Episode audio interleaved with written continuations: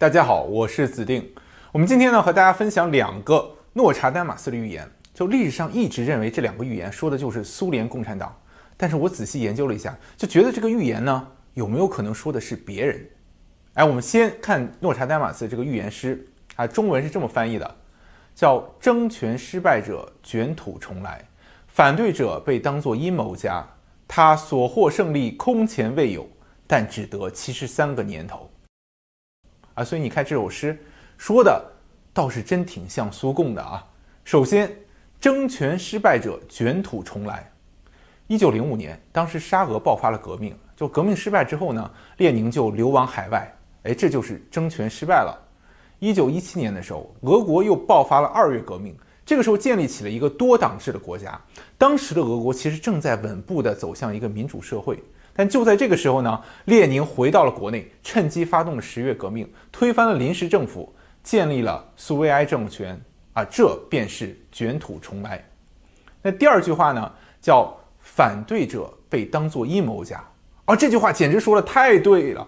列宁对政敌的手段是非常残忍的，就列宁上台以后啊，马上就把一批知识分子驱逐出境，就当时呢就镇压了要求实行自由选举、自由贸易的水兵。到一九二一年上半年，任何出版自由、集会自由、言论自由都被认为是毒药和自杀的行为，全部取缔。就共产党的逻辑就很奇怪，说我在台下的时候要求言论自由啊，等我上台以后，这言论自由啊就是毒药了。列宁对同样是社会主义出身的孟什维克那也是毫不留情。这孟什维克啊，他以前是社会主义政党的一部分。但是后来呢，和列宁意见不合，就分道扬镳了。那么面对曾经的战友，列宁是怎么做的呢？一九二二年，列宁在苏共十一大上表示：“凡是公开宣传孟什维克主义者，我们的法庭应一律予以枪决。”啊，就当时列宁就下令啊，将沙皇全家残忍的杀害，甚至为了消灭反对者，列宁创立了契卡，开创了臭名昭著的古拉格劳工营。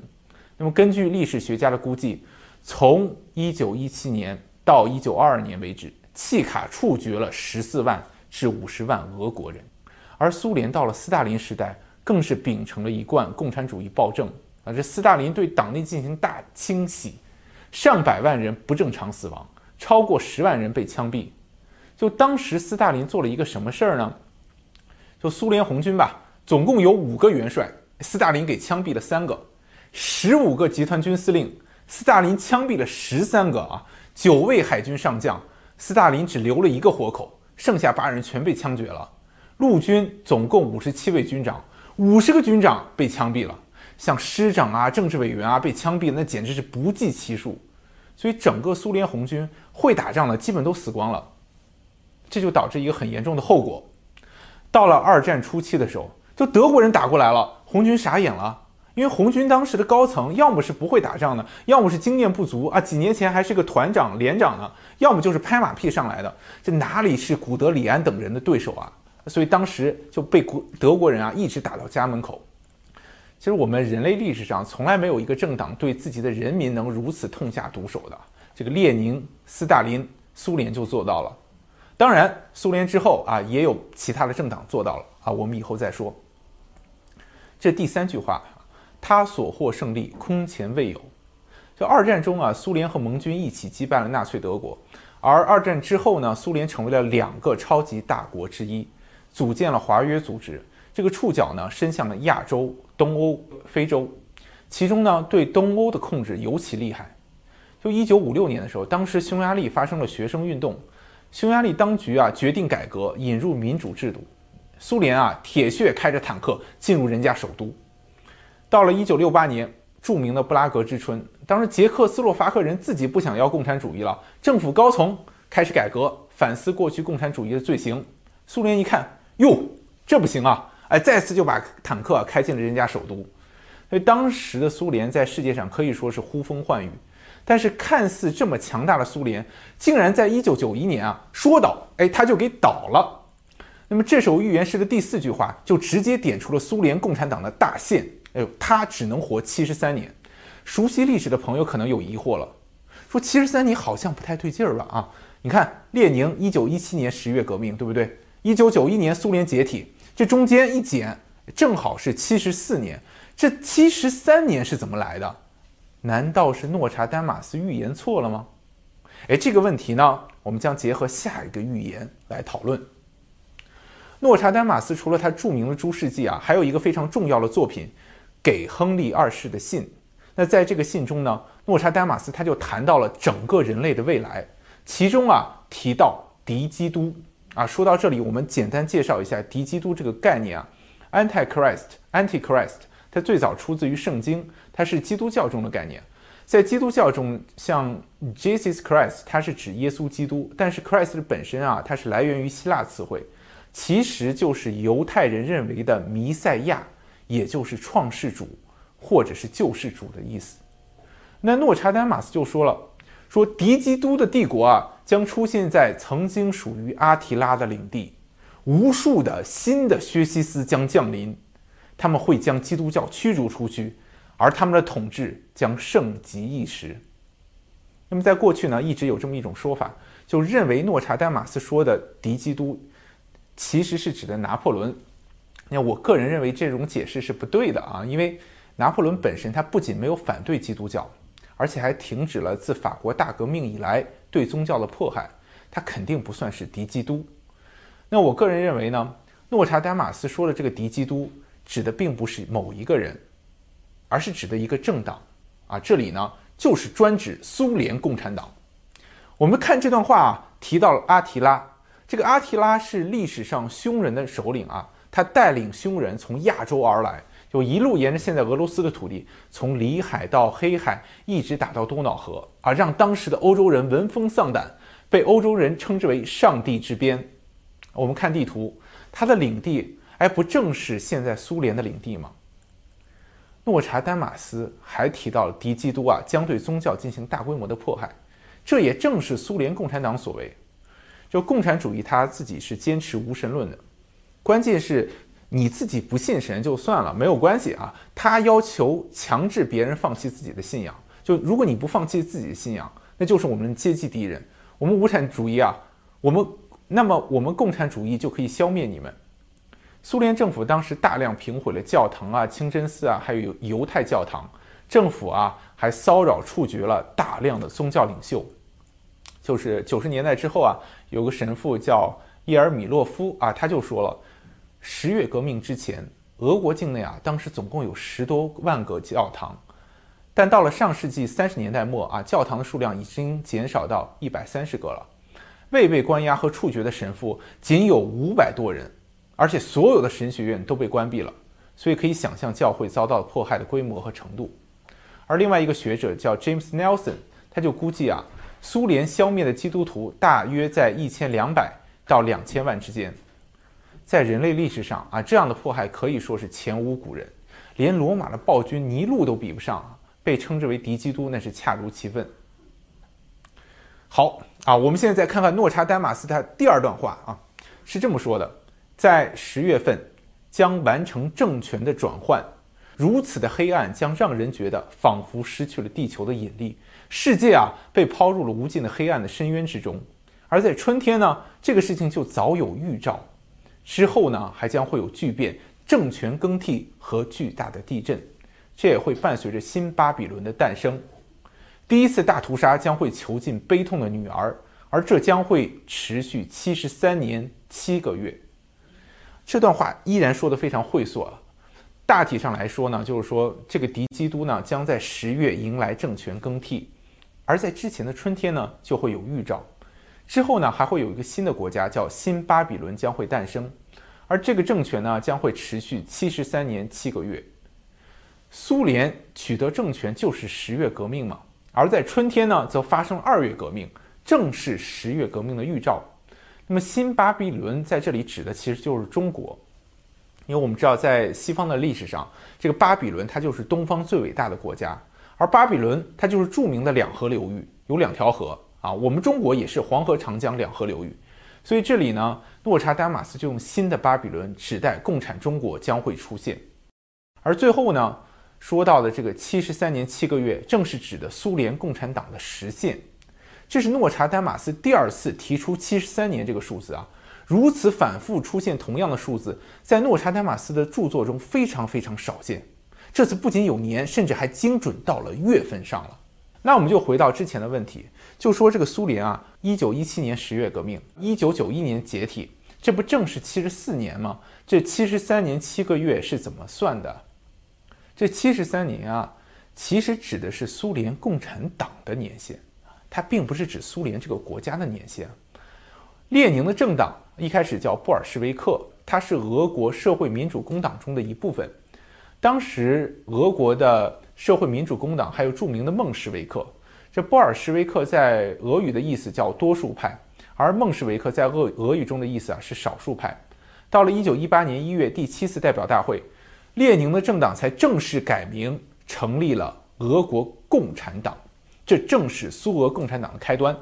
而到了一九九一年，就当时整个东欧啊，共产政权已经瓦解了，苏联内部改革声音也是越来越大。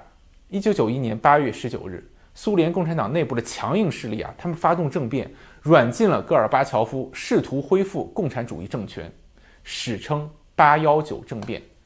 此时啊，时任俄罗斯联邦总统的叶利钦挺身而出，就宣布啊，我接管俄罗斯境内所有的苏联军队，并要求军民反对政变。在国内外压力之下啊，这次政变在三天之后就宣告失败了。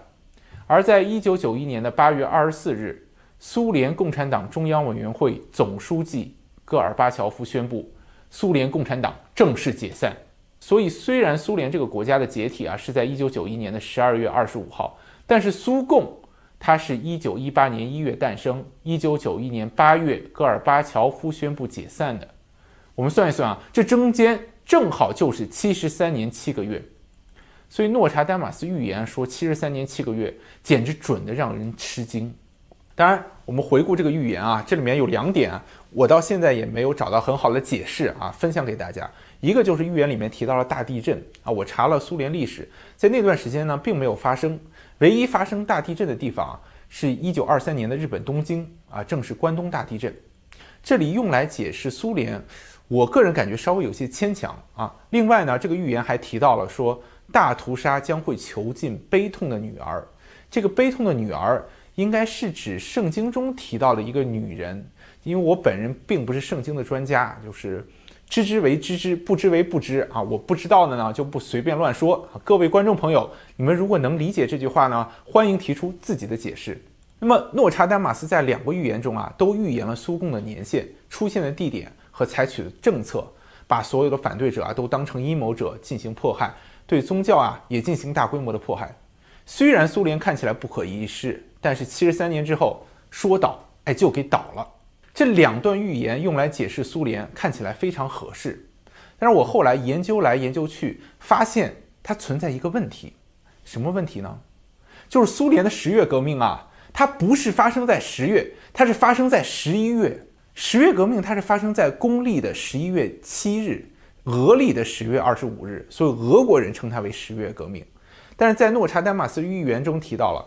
说这个政权啊，在十月份兴起，而在春天就有预兆，难道是诺查丹马斯看错了吗？我想来想去啊，这里面只可能有三种解释啊。第一，诺查丹马斯确实错了啊，或者诺查丹马斯他预言的不准。第二，就诺查丹马斯啊，他就是用的俄历来进行预测的，就是俄历的十月份没有说错。那么，如果你不想接受以上的两种解释，那么其实还有第三种可能。就是诺查丹马斯他预言的，其实不是苏联，而是另外一个政权。我们看一下这个预言啊，就说他们一开始争夺政权失败，但是卷土重来，在十月份啊建立了政权。在当年的春天，其实早有预兆，所有反对他们的人啊都会被当成阴谋者啊，他们在政治、军事、经济上会取得空前的胜利，同时会对宗教进行大规模的迫害，被认为是敌基督啊。最后只有七十三年的年限。嘿，我们把这些特点列出来。你是不是觉得这说的有点像中共呢？啊，我们看历史，三十年代的时候，蒋介石剿匪啊，当时打的中共到处跑啊，不得已离开江西，一路跑啊，跑到了大西北，这就是争权失败。抗日战争之后呢，卷土重来啊，在苏联的支持下夺取了政权，而十月一日正是中共开国的日子。早在同年的春天啊，当时中共其实已经控制了这个长江以北的地区。有一九四九年四月二十日，北京和谈破裂，就中共开始发动渡江战作战啊。可以说，在这个春天呢，中共夺权已经早有预兆了。而夺得了政权之后呢，中共立马就开始发动各种运动，凡是反对自己啊，都被打倒了。比如说土改运动中吧，大批的地主在两年之内人头落地，就死亡人数在二百万到一千万人之间。啊，同时期开始的这个正反运动啊，几百万人被杀；反右运动啊，则将五十万人到三百万人被打成了右派，成为所谓的阶级敌人。四清运动呢，覆盖了中国三分之一的城乡地区，在短短的两三年啊，就有五百多万人癌症，上万人啊被迫害致死。而十年文革浩劫啊，受迫害的人更是不计其数。而关于这个敌基督啊，最后一个特点，诺查丹马斯说了，就是对政教的迫害。中共建政以后，就无论你是佛教也好，道教也好，还是基督教，都难以幸免。就全国无数的寺院、道观、教堂被砸、被毁坏。就比如说吧，中国的第一座寺院白马寺，包括唐僧玄奘所在的大慈恩寺啊，都无一幸免。我当时看当事人的回忆录就说了，文革当中啊，一帮红卫兵就闯进了大慈恩寺，高喊着“砸烂旧世界，建立新世界”，看到佛经就抓起来扔到地上。还命令和尚，你要用脚踩佛经，以示对革命行动的支持。把收藏的珍贵的佛经以及古书啊，全都拿出来堆成一团给烧了。白马寺也是这样，当时当地的一个党支部书记带领着红卫兵，将辽代的十八罗汉泥塑、两千年前印度高僧带来的贝叶经，还有西式的佛像经卷，全给砸了个稀巴烂。佛寺啊，也差点被毁烧毁掉。在整个文革中啊。基督教也是这样，像主教啊、修女啊，纷纷被逮捕、被辱骂，甚至被判劳教或者是监禁。就比如说，当时上海的主教龚品梅以反革命的罪行被判处无期徒刑啊，一直被关了三十多年。